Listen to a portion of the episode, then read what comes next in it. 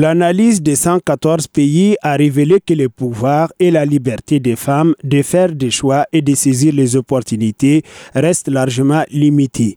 La faible autonomisation des femmes et les écarts importants entre les sexes sont monnaie courante.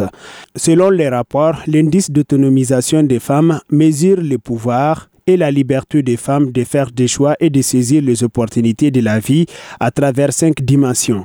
Il s'agit de la santé, de l'éducation, de l'inclusion, de la prise de décision et la violence à l'égard des femmes. À l'échelle mondiale, les femmes sont habilitées à réaliser en moyenne seulement 60% de leur plein potentiel, tel que mesuré par l'indice d'autonomisation des femmes.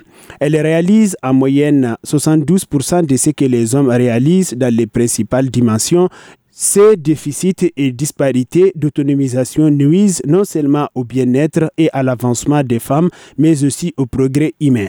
Les rapports soulignent également que plus de 90% de la population féminine mondiale, près de 3,1 milliards de femmes et de filles, vivent dans des pays caractérisés par un grand déficit d'autonomisation des femmes et un grand écart entre les sexes. Al-Mouzer Al-Kamisa Yatara, Mikado FM.